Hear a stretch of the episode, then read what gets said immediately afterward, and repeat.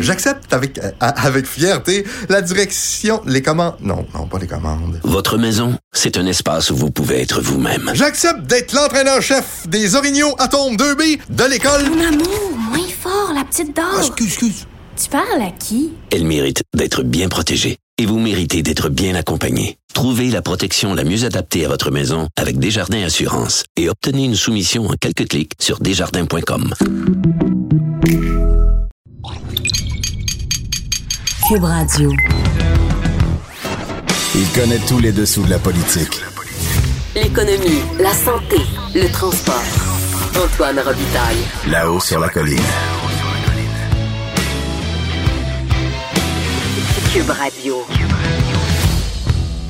Bon jeudi à tous. Aujourd'hui à l'émission, il y aura Christian Simard. Dernière entrevue comme directeur général de Nature Québec. Et oui, on a ce, privilège. On parlera des caribous forestiers. Il réagira à l'entrevue que nous avons eue avec euh, le ministre des Forêts, Pierre Dufourrière, qui nous faisait comprendre qu'il faut dire adieu aux caribous, aux caribous pardon, forestiers de Charlevoix. Ensuite, alerte constitution, oui, avec le constitutionnaliste Patrick Taillon, professeur à l'Université Laval, on reviendra sur l'histo- l'historique euh, au Manitoba euh, à l'égard des minorités francophones. Et c'est pas un historique très, euh, très joyeux. Et ensuite, euh, il euh, discutera aussi de- du gouvernement du Québec qui s'en va en appel à la Cour suprême pour faire appliquer sa loi au port de Québec. Vous savez que les lois environnementales sont très difficiles à faire appliquer au port de Québec parce que le port de Québec, c'est une compétence fédérale. Mais d'abord, mais d'abord, mais d'abord, savez-vous qui il y a en studio, mesdames et messieurs?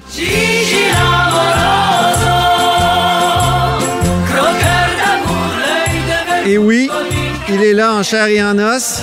Jean-François Gibault, notre compteur et accessoirement directeur de la recherche à QMI. Bonjour. Bonjour Antoine.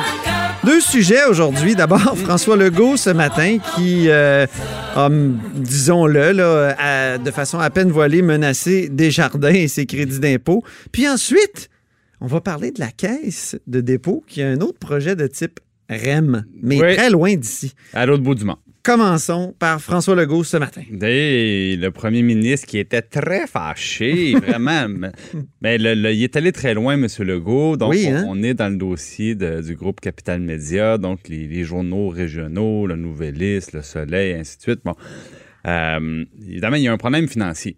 Il y a un gros Ouais. problème financier, c'est-à-dire que euh, il y a un groupe qui est monté en coopérative pour relancer ces journaux-là, comme on le sait. Et euh, maintenant, ce qui se passe, c'est que ça prend des sous, évidemment.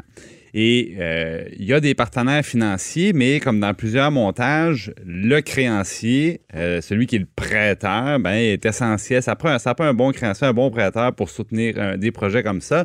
Donc là, il y a des gens qui sont prêts à investir carrément dans, dans la coop. Puis on parle, mettons, du fonds de solidarité, probablement que le fonds d'action est là-dedans aussi. Puis là, Desjardins était impliqué. Ça tenait euh, difficilement. Est-ce que c'est Mais- vraiment Desjardins? Parce que c'est comme une patente à part, m'a-t-on dit. Ben, euh, J'ai rencontré quelqu'un de Desjardins hier qui m'a dit Hey, arrêtez de dire que c'est Desjardins. C'est Ouais. juste la marque de commerce qu'on a plaquée sur une espèce de fond là, qui, qui, qui est ramassé avec Hmm. Ben, des c'est crédits le- d'impôt. Euh, Effectivement, ben, c'est c'est une réponse qui me surprend. Parce que, évidemment, euh, c'est relié directement à Desjardins. Euh, même que c'est Desjardins qui distribue euh, ces produits-là en exclusivité. Bon. Mais ce qu'il voulait dire, dans le fond, c'est que le capital régional coopératif Desjardins, c'est un fonds qui a sa propre loi. Et dans le fond, c'est que c'est- donc euh, euh, un espèce de programme gouvernemental qui favorise les investissements en région et dans les coopératives en échange d'un crédit d'impôt. Puis on, on s'entend. Moi, ce qu'on m'a expliqué, c'est que quand tu as rempli tes, REER, tes là, tu t'en vas là. tu t'en vas là. Ah, quand tu as encore de ben- l'argent là, à placer, tu t'en vas là. Puis que tu me disais hier que ça se vendait en une journée. Ah mon Dieu, c'est des petits pains chauds. C'est maximum 3000 dollars par année. Il y, a, il y a quelques règles. Euh, sauf que ce qui arrive, c'est qu'en partant, tu as un retour d'impôt de 35% Alors même si le rendement n'était pas exceptionnel, c'est pas grave parce que toi, ce que tu veux, c'est le crédit d'impôt. Ben oui. Voilà. Fait que c'est tellement vrai que c'est arrivé, ça se vend toujours très vite. Mais il y a même eu des années où dans la même journée, tout était vendu. Et souvent, c'est vendu à l'avance et uniquement par euh, Desjardins qui distribue des, euh, des services finan- euh, financiers. Alors, le Donc- premier ministre, lui, il dit Bon, Vous avez refusé d'investir dans la coop de Capital Média. Ben, nous, là, euh, on peut réexaminer ça. On peut réexaminer. Oh mon Dieu! Bon, là, il a mis le pied de l'autre côté de la ligne. Je, je comprends sa frustration parce que, évidemment, sans Desjardins, c'est probablement tout le montage financier qui tombe. Et évidemment, le, le premier ministre, là, il veut pas se, retrouver avec des journaux régionaux qui n'existent plus du jour au lendemain. Ben ça. oui. Ça, je peux comprendre ça. Il y a une inquiétude. Mais de là à dire, moi, j'ai jamais entendu ça de ma vie. Et ça fait quand même un certain temps que je me promène sur la colline. Un premier ministre et même un ministre. Depuis combien de dire- temps? 17 ans. OK. Ouais. Euh, mais dire à une entreprise privée, Ouais. si vous ne faites pas ce que je vous dis, ben, je vais aller jouer dans la fiscalité pour vous pénaliser. Parce que c'est ça qu'il disait. C'est comme une mise en demeure. Il disait, eh, ben, c'est pire qu'une mise en demeure parce que là, il est jugé parti. Là, Ah oui, parce qu'effectivement, bon, ça serait un peu compliqué. Il y aurait une loi à changer. Il y a, il y a- bon, faudrait qu'il fasse des, des réaménagements au, au niveau euh, de la fiscalité. Mais il il peut le faire. Il est premier ministre puis il est majoritaire. Alors, il est allé très, très loin. Euh, bon. J'ai- pas vu ça souvent. Euh, je pense qu'on peut pas faire ça non plus. Écoutez, même avec la caisse de dépôt, Antoine, ça se fait pas.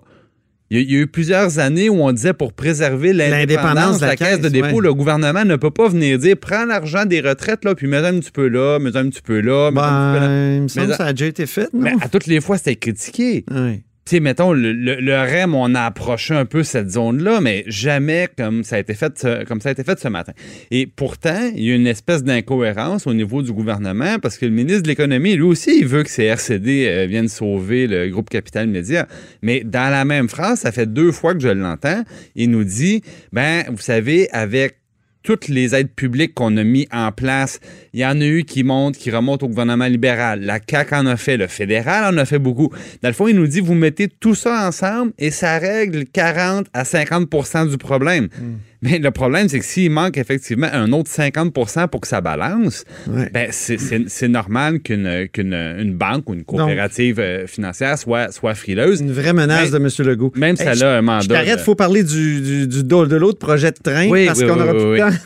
Ben Malheureusement, c'est, euh, le projet de train de la caisse, rapidement, parce que Oui, on a ben, très peu de temps. Ouais. La caisse qui. Je te bouscule, euh, pardon, qui- compteur. Qui, nous annonçait dans les dernières heures, euh, hier en fait, qu'ils s'en vont en Australie investir dans le prolongement du métro de Sydney. Et là, Oh. ce qui est amusant, c'est que là, on exporte la formule. C'est le même métro fait par Alstom à Sri City en Inde. Bon. Et euh, un train automatisé, donc ils ont les C'est mêmes une bonne nouvelle, partenaires. Ben, c'est une bonne nouvelle dans le sens ils exportent une formule qu'ils ont développée, qu'ils ont appris à connaître et à maîtriser. C'est un placement de 150 millions de dollars.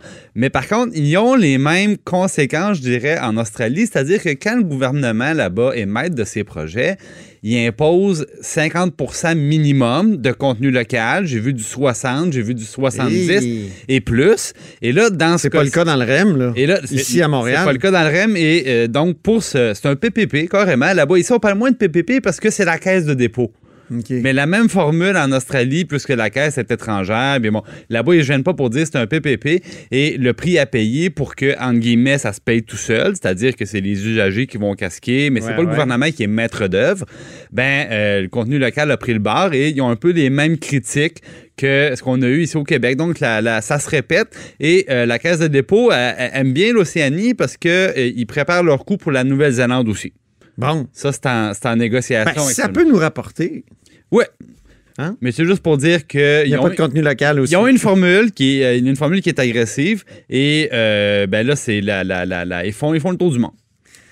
Ah, c'est leur. Ah oui, c'est leur tour, leur World Tour. Ouais ben je voulais pas le dire mais c'est leur world. Mais regarde, mon oncle 101, des fois, s'en permet. Ouais. Merci beaucoup, Jean-François Gibault, qui est directeur de la recherche à QMI, mais surtout notre compteur. Isabelle est en train de vider sa maison qu'elle a vendue grâce à l'accompagnement de l'équipe de Duproprio. Elle quitte avec la fierté d'avoir vendu son espace elle-même. Duproprio, on se dédie à l'espace le plus important de votre vie. Un message d'Espace Proprio, une initiative de Desjardins. Là-haut sur la colline. Une entrée privilégiée dans le Parlement. Cube Radio. Parlons caribou maintenant avec Christian Simard. Christian Simard, qui est euh, directeur général de Nature Québec. Bonjour. Oui, bonjour. Dernière entrevue comme directeur général, il paraît? Oui. Il paraît que c'est le temps de la retraite? Oui, tout à fait. J'ai, euh, en fait, je suis même plus officiellement directeur général. Je suis jusqu'à demain à l'emploi de Nature Québec. J'ai eu la permission de mes hautes autorités pour être ici. Et- mais c'est Alissane Simard, aucun lien de parenté, là, euh, qui euh, va prendre les rênes. On parle de caribou, donc les rênes de... Oh, ça, c'est moins bon. Oui. Vous avez réagi hier sur notre page Facebook à l'entrevue que j'ai faite avec Pierre Dufour, euh, évidemment le ministre euh, des Forêts, qui nous disait que finalement, il fallait oublier ou il fallait dire adieu aux caribous forestiers de Charlevoix. Vous étiez fâché, vous étiez en colère. Ben, Pourquoi? je, trouve que c'est des constats. C'est comme, euh, c'est comme si collectivement, là, on fait tout ce qu'il ne faut pas faire pendant des années, tout en sachant pertinemment l'impact que ça va avoir sur les caribous. Et à la fin, il en reste peu. Bon, ben là, il est trop tard. Et on s'en lave les mains. Hey, ça ressemble au patrimoine. et ça? on s'en lave les mains. Oui, ça ressemble beaucoup. Euh, c'est, Hein? c'est bizarre à On dire. laisse des, des- C'est- des édifices euh, finalement abandonnés, puis un jour on dit ben ils sont pas sécuritaires, il faut les mettre à terre. Ouais, puis là, c'est comme des édifices de la biodiversité. C'est une espèce parapluie. C'est un indicateur de la qualité d'un habitat. Ah oui? Puis là, on, a, on fait la même chose. On a fait avec Caribou de Val d'Or. Il en resterait peut-être une dizaine. là. Le dernier inventaire date de trois ans. Il y en avait Oui. À un 18. moment donné, on voulait les chipper dans un jardin zoologique. Exactement. On a empêché ça, mais là, on boude, puis on fait rien. En fait, on fait à peu près des petites études. On fait semblant. En sachant que, parce que faut pas changer nos habitudes, faut surtout pas arbitrer pour dire à l'industrie forestière d'être un peu moins gourmande. Puis, euh, donc, il faut, faut avoir un consensus, sinon on décide pas puis on gère pas. Donc, le ministre crée des tables à consensus que- qui n'arrivent pas à des consensus. Parce que c'est ça qu'il a fait. Il a reporté la décision encore une fois, puis créé des, des, des tables, puis discuté. Oui, là, exactement. Puis là, devant une urgence, là, reporter la décision, retarder de trois ans, le- la science est extrêmement claire. C'est peut-être l'animal le plus documenté qu'on ait, là, Ah en oui? termes d'études, d'inventaire. Mais là, l'industrie forestière dit non, non, c'est pas de la bonne science. Nous, on va arriver avec notre science. Et, euh, Parce que ce que M. consulté. Dufour disait hier, et je, et je me fais l'avocat du Oui, diable, allez-y. il disait euh, il y a plein de facteurs qui font que les caribous ont de la misère. là. Le- leur habitat est très perturbé, évidemment, non seulement par l'industrie forestière, mais par l'industrie touristique hein, dans Charlevoix. Il y avait aussi le fait que c'est des animaux qui se reproduisent pas euh, beaucoup à la fois, c'est un à la fois. Euh, il y Ah oui, avait... c'est- c'est certainement de la, c'est de la faute des animaux, vous avez raison.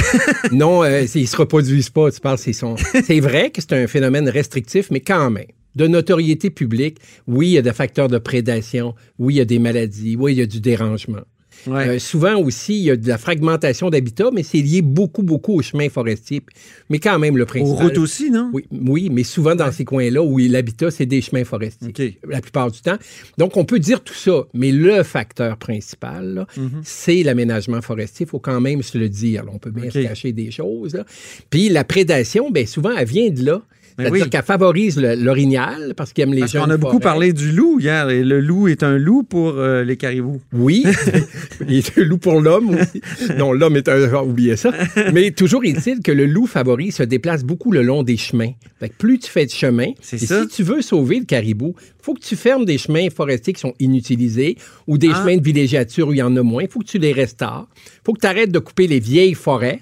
Puis au bout du compte, on dit, hey, oui, mais on peut pas perdre un mètre cube de possibilités forestières. Ça va faire fermer les scieries. Ben, Dans Charlevoix, il y avait une scierie qui est Scierie-le-Duc qui ont tellement euh, poussé, là, écrémé à aller dans les derniers massifs forestiers qu'ils ont fermé de toute façon.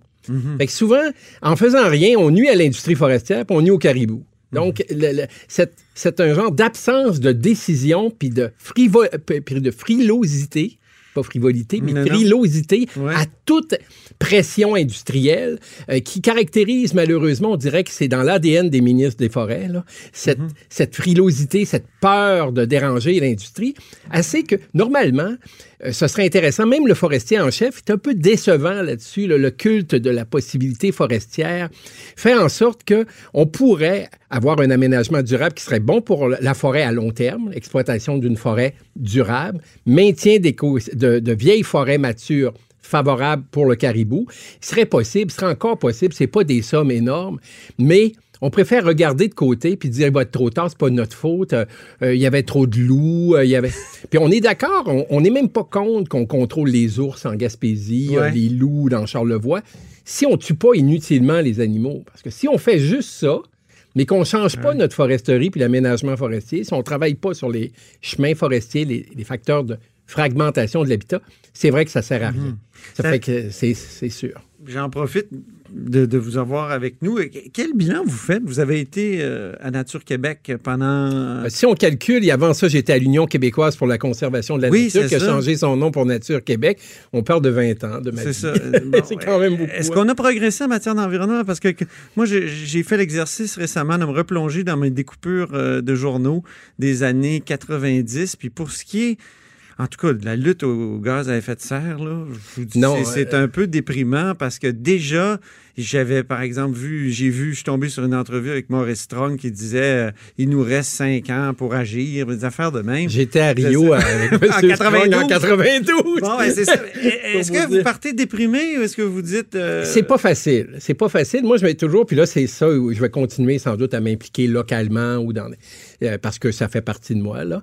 Mais euh, oui, il y a des fois, mais souvent ma justification, c'est d'être dans l'action. Puis on a gagné des choses. Au Québec, euh, au début, il y avait même pas 1 d'air protégé. Là. Maintenant, on parle qu'on va atteindre 12 17 l'an 17 prochain oh, pardon, oui. d'air OK. protégé. C'est pas rien. On, on avait une centrale nucléaire là, dangereuse qui a fermé. On avait. Tu sais, donc, on- on- il y a certains plans où on a. Des fois, des c'est par les négatives, là, mais Énergie S, c'est pas réalisé, là, le, le, le, le- pipeline. Attendez, travaille- attendez, Jason Kenney va peut-être réussir. oui, mais, mais ouais. Et euh, gazoduc, on pense qu'il ne se fera pas. Donc, il y a eu des gains, mais souvent des gains défensifs. Puis structurellement, là, et comme société, une société qui, qui, euh, qui vit en exploitant des, des ressources et en ne, la- en ne les laissant pas à ses enfants. là. Donc, c'est insoutenable. Donc, il y a quelques gains défensifs. Mais euh, structurellement, c'est sûr que ça va prendre des changements fondamentaux dans l'urgence et, et on peut pas, je peux pas sortir là, le sourire et la satisfaction du devoir accompli. là, on le sait, moi je le sais grâce à Facebook que vous roulez en Tesla. Ouais. Est-ce que ça, ça change quelque chose? Est-ce que l'électrification du parc automobile, ça peut. Oui, ça change quelque chose. Oui. Je ne je ferai pas l'éloge de la voiture individuelle. Là. Je Non. sais, euh, euh, je vais, d'ailleurs, je vais faire un peu de covoiturage pour le. je, pense que je vais faire même du Uber à ma retraite pour faire Ah bon? participer à. Du Uber? Ben, oui, maintenant, c'est. Mais c'est- pas très, très politiquement correct, ça. Non, mais maintenant, c'est quand même, je vais faire surprendre et j'espère que j'aurai pas trop de commentaires en dessous. Mais euh, maintenant, quand même, là, avec la loi, avec les compensations qui ont été données, avec le fait que c'est maintenant très encadré, mais je me dis, c'est mieux que de laisser une voiture 90 du temps à la maison. Ouais. Donc, il y a une utilisation, mais essentiellement, oui, l'électrification des transports, c'est bien, mais il faut absolument accompagner ça de malus. Il faut, faut taxer les voitures très polluantes pour financer des, des- des modes de transport collectif électrifiés. Mais il y a de la place pour la voiture électrique aussi parce que ça enlève quand même de la pollution en milieu urbain. Ça règle pas tout, loin de là. là. Dernière question sur le Bloc québécois, parce que vous avez déjà été euh, un député du Bloc québécois. Oui. Euh, Est-ce que vous avez eu une petite émotion le, le 21 octobre? Oh, euh, pas tant, hein? Pas Ah tant, non? pas tant. Honnêtement, euh, pas tant. Euh, j'ai été député du Bloc, euh, mais quand même, j'ai été, j'ai été quand même très affecté par les divisions qu'il y a eu, là, avec... Et aussi de me retrouver avec... J'avais des anciens collègues, des collègues qui étaient très souverainistes, mais qui travaillent maintenant beaucoup à la CAQ ou qui sont ministres ou députés à la CAQ qui étaient... à- et qui, qui sont pourtant... Tu sais, puis donc, la souveraineté au Bloc était quand même à vitesse variable viable. Et j'ai bien aimé le discours environnemental, mais quand même, j'ai été un peu déçu que M. Blanchette ne se prononce pas clairement sur le troisième lien, sur, Sur GNL. ouais. Euh, donc, tu sais, euh, donc on, on parle d'environnement, mais dans les projets concrets, moins. Donc, euh, honnêtement, euh, euh, je n'étais pas mécontent du sort des conservateurs au Québec, je vais vous Ouais. le dire honnêtement, mais euh, j'étais pas particulièrement ému. Il y a des députés que j'aime beaucoup qui ont été élus, puis il y en a que j'aime moins qui n'ont pas été élus, même qui venaient du bloc, donc je n'étais pas mécontent dans certains cas. Vous êtes vraiment euh, un peu détaché. Oui, puis ça. d'ailleurs, oui, oui, je milite pas depuis des années. Je suis assez détaché. toujours souverainiste? Oui, moi, je suis toujours souverainiste. Est-ce que. euh, oui, voilà. Bon, c'est bien. Merci beaucoup pour cette dernière entrevue à titre de DG de Nature Québec. Et peut-être au plaisir, parce qu'on va quand même pouvoir vous parler après. Oui, certainement. Ça va me Ça faire plaisir. Merci infiniment. Merci, au revoir. Simard. La chambre de Léo a été rénovée par un entrepreneur recommandé par Renault Assistance. Il a tout pris en main pour laisser les parents s'extasier devant leur petit Léo. Renault Assistance, on se dédie à l'espace le plus important de votre vie. Un message d'Espace pour Brio, une initiative de Desjardins. Là-haut sur la colline. La politique autrement dit. Cube Radio. Patrick Taillon est avec nous en studio. Patrick, bonjour. Bonjour Antoine. Patrick est professeur euh, donc à l'Université Laval et constitutionnaliste de son État et il vient souvent à l'émission nous parler de sujets constitutionnels, ce qui nous érotise. Donc, commençons par le Manitoba, puis ensuite parlons environnement et partage de compétences. Le Manitoba a publié une superbe pub ce matin que moi, j'ai dit à Mario Dumont tout à l'heure que ça sentait le brainstorm houblonné. À la fin, il y a l'art- le- je pense le numéro 20 là, de leur euh, raison pour déménager au Manitoba, c'est le houblon. Tu voudrais nous rappeler certains faits Oui. de, de non-protection des minorités Ben, ou même de- d'oppression des minorités au Manitoba? C'est toute l'ironie du sort, hein, parce qu'à la fin du 19e siècle, il y avait vraiment un tournant autour de 1890. Le Manitoba, c'était supposé d'être le nouveau Québec. C'était supposé, après la, la rébellion de, de, de, de Louis Riel, l'insurrection, ils ont négocié des termes pour que les mêmes garanties linguistiques et religieuses s'appliquent au Manitoba que celles qui existaient au Québec. Et autour de 1890, quelques années plus tard, promesse déçue, on s'est mis à, à revenir sur ces acquis-là. D'abord, ils pendent Louis Riel Oui, en 1885. Ensuite, on revient sur les promesses Et- en et- 90. Et comment on va s'y prendre au Manitoba pour fermer les écoles catholiques? Mais on va y aller subtilement. On dira pas il est interdit d'avoir des écoles catholiques.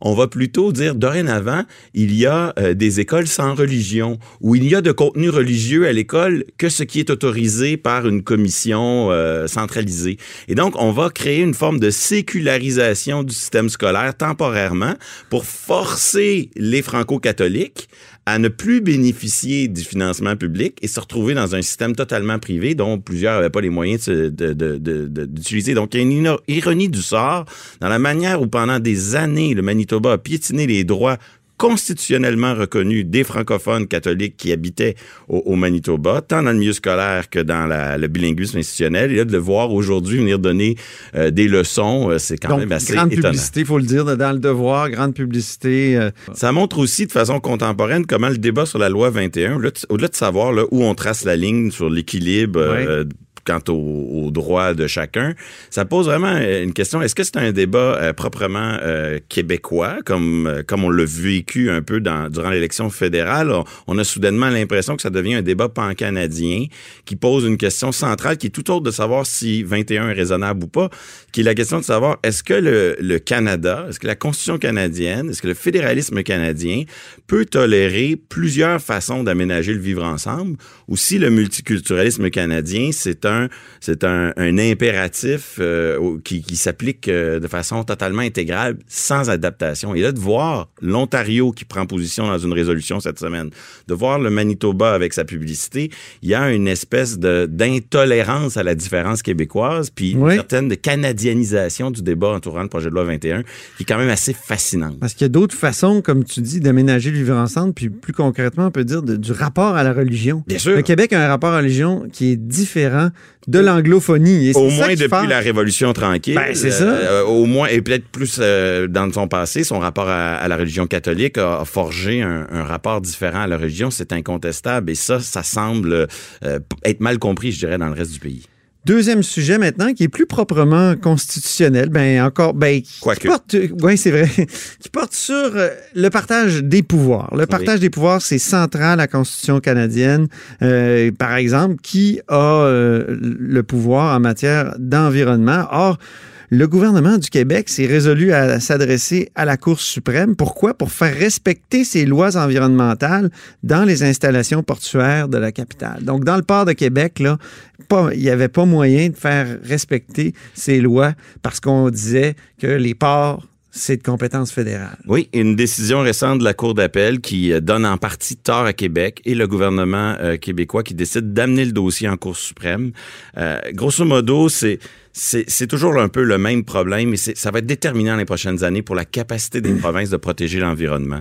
Quand on a une activité, une entreprise qui est de compétence fédérale, dans quelle mesure cette activité-là, elle échappe à l'application du droit provincial? Ouais. Euh, que ce soit un hélioduc, la construction d'un aéroport ou des activités au port de Québec, dans quelle mesure euh, une ville ou une province peut arriver puis dire, ben nous, on a euh, des exigences environnementales, des exigences en termes de protection du Aménagement du aménagement territoire. du territoire, etc. etc. Vous faites ce que vous voulez. Vous construisez vos antennes, vous construisez vos, vos aérodromes. vos aérodromes où vous voulez. Et là, le critère, depuis 2007, la Cour suprême avait dit il faut, euh, il faut rebalancer les choses un peu en faveur des intérêts des provinces là-dessus.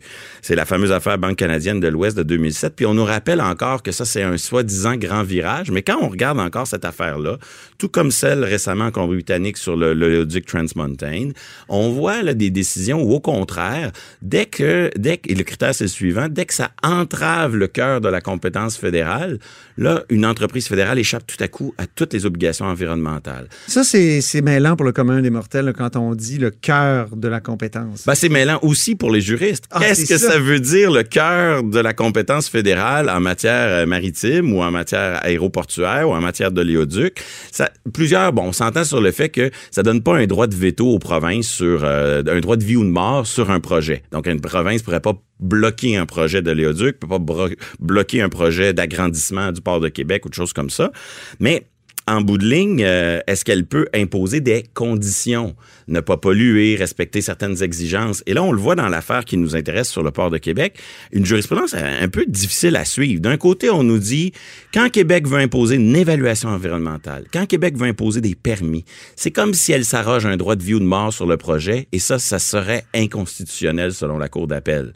Euh, ça serait une entrave au cœur de la compétence. Et à l'inverse, ça c'est positif pour le gouvernement du Québec, on lui dit, quand vous imposez des normes générales pour encadrer euh, le rejet de contaminants, quand vous encadrez Mettons des poussières rouges. des là. poussières rouges, Dans la- ben, ces normes-là ouais. normes-là pourraient s'appliquer. Et là, on voit tout le paradoxe. C'est comme si le fédéralisme euh, et l'environnement, quand il s'agit de d'agir de façon préventive, évaluation, permis, là, on dit Québec, vous n'avez pas d'affaires là-dedans. Quand il s'agit d'évaluer après coup, une fois que le mal est fait, ah là, les normes générales qui, qui protègent ont, ont une incidence. Puis Oh, on le c'est voit- mêlant.